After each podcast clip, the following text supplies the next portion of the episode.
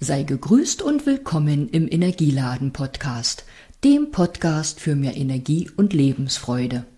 Heute mit Episode 2 von 17 Beiträgen, die ich anlässlich meines 17. Jubiläums von Selbstständigkeit und Praxis mit auf den Weg gebe. Ja, was hat das zweite Jahr in meiner Praxis oder Selbstständigkeit so ausgemacht? Ein großes Thema dabei war meine Ausbildung in Ernährungsberatung nach den fünf Elementen. Nun könnte man fragen, warum macht die als Physiotherapeutin eine Ausbildung in Ernährungsberatung? Ich hatte ja zuvor schon die Ausbildung in Akupunktmassage nach Penzel gemacht und das war auch etwas ganz Besonderes für mich, weil ich hatte in früheren Zeiten einen Kollegen, zudem haben wir in der Reha-Klinik immer all die Patienten geschickt, denen wir nicht weiterhelfen konnten. Also mit wir meinte ich eigentlich uns Physiotherapeuten und der Kollege war Masseur und Bademeister, aber eben ausgebildet in Akupunktmassage nach Penzel, kurz APM. Ja, und es war einfach beeindruckend. Der liebe Jens konnte immer helfen. Da stand für mich fest, Akupunktmassage möchte ich auch lernen. Das hatte ich dann getan. Ja, und das war so mein Beginn des Weges, um mit Energie zu arbeiten. Weil bei der Akupunktmassage geht es um unsere Meridiane, um die Energiebahnen, in denen unsere körpereigene Energie fließt. Und da wir Physiotherapeuten ja nicht nadeln dürfen, wie ein Heilpraktiker oder Arzt, der Akupunktur macht, können wir eben mit dieser Form von Massage oder eben durch Tuina, durch Akupressur und ähnliches auch auf den Energiefluss einwirken. Ja, und so kam ich dann auch zur Ernährung nach den fünf Elementen, weil letztendlich geht es bei dieser Form der Ernährung auch wieder um Energie. Denn es geht darum, durch das, was wir essen, einfach so viel wie möglich Energie schöpfen zu können. Das, was wir essen, soll uns ja Energie und Kraft zur Verfügung stellen, um uns zu bewegen, um denken zu können, um uns konzentrieren zu können, um sprechen, hören, was auch immer machen zu können.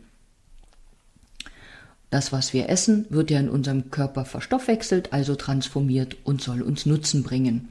Und diese Ernährung nach den fünf Elementen beruht auf der Philosophie der traditionellen chinesischen Medizin, in der es ja so drei große Säulen gibt, und eine der großen Säulen ist eben die Ernährung. Und vorweg gesagt, wenn man sich mit der Ernährung nach den fünf Elementen beschäftigt, dann beginnt man keineswegs an, chinesisch zu essen. Das kann man natürlich gern. Aber diese Philosophie der Ernährung lässt sich einfach in unsere westliche Küche einbauen. Also lässt sich auch mit unseren westlichen Rezepten umsetzen. Und bevor ich diese Ausbildung begann, hatte ich eine Phase, in der ich schon früh am Morgen solchen Heißhunger auf Süßes hatte.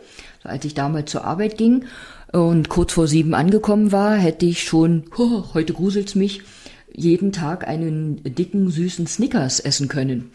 Und das kam mir also komisch vor. Ich wusste, das ist nicht gesund, morgens um sieben solchen Appetit auf Süßes zu haben. Und definitiv wäre es auch nicht gesund gewesen, dem jeden Morgen zu folgen. Und dann erinnerte ich mich, dass ich zu Hause ein Buch zu stehen hatte, in dem ich irgendetwas über Heißhunger auf Süßes gelesen hatte. Nun ja, und ich fand dieses Buch schnell. Es war von meiner späteren Ausbilderin und ich setzte um, was sie zu dem Thema Heißhunger auf Süßes geschrieben hatte. Und ungelogen innerhalb von einer Woche hatte ich das im Griff. Ja, das ist noch heute so. Punkt. Das heißt nicht, dass ich nicht Süßes mehr essen möchte, aber dieser Heißhunger, wenn der käme oder sich anbahnt, weiß ich mit meinem heutigen Wissen, das war auch feines Deutsch, äh, was es zu tun oder zu lassen gibt. Ja, ich hatte dann nach der Ausbildung begonnen, Vorträge über die Ernährung nach den fünf Elementen zu machen, bis zu der Zeit vor Corona unterrichtete ich ja auch die kleine Lebensschule, in der mein Wissen zur Ernährung nach den fünf Elementen eingeflossen ist. Oder dann gab es sogar speziell einen Kurs, der sich nannte mit der Ernährung nach den fünf Elementen durchs Jahr. Also wer möchte, darf sich da auch gern bei mir beraten lassen. Was ich dazu noch sagen möchte, diese Ausbildung zur Ernährungsberatung war sehr umfassend. Da ging es nicht einfach nur um Essen, sondern auch um ganz viel medizinisches Wissen. Denn um beraten zu können bei bestimmten körperlichen Symptomen, braucht es einfach das Wissen der Physiologie und Pathologie, also der Krankheitslehre der chinesischen Medizin. Und das faszinierte mich genauso wie eben damals das Wissen um die Energiebahnen, weil ich daran so beeindruckend finde, dass sich Dinge erklären lassen, die wir ohne dieses Wissen eben nicht erklären können. In dem Beitrag zum heutigen Podcast habe ich geschrieben, ein Beispiel, es kann sein, Sie haben Migräne und gleichzeitig einen Schmerz am Unterschenkel. Jetzt sagen Sie das vielleicht Ihrer Therapeutin oder Ihrem Arzt und ohne dass die das Böse äh, meinen, sagen, sagen die vielleicht, ach, das kann nicht sein. Meine Meinung ist dann immer, das kann schon sein, sonst wäre es ja nicht so, dass Sie das wahrnehmen. Ja, und durch den Verlauf der Energiebahnen lässt sich zum Beispiel auch ein Schmerz am Unterschenkel, am Schienenbein bei Migräne erklären. Und genauso ganzheitlich und umfassend ist eben das Wissen um die Fünf-Elemente-Ernährung bezogen auf ähm, Symptome, Krankheiten, körperliche Beschwerden, die wir haben können. Ja, ich verlinke heute unter diesem Podcast zu einer Webseite, auf der ich Bücher äh, Bücher präsentiere oder zu Büchern verlinke, die ich alle kenne, gelesen habe und seit vielen Jahren nutze. Jedes einzelne dieser Bücher für sich ist ja einfach empfehlenswert und wenn du Interesse hast, dann schau doch einfach, ob dich da etwas anspricht. Ein Buch ist auch dabei, das eine wunderbare Geschenkidee ist, entweder für junge Mütter, aber besser schon für die Zeit davor, also wenn die werdenden Mütter sich in der Schwangerschaft befinden oder aber äh, mit der Herausforderung des unerfüllten Kinderwunsches zu tun haben. Also das am Rande bemerkt, so eine Geschenkidee ist auch unter den Büchern.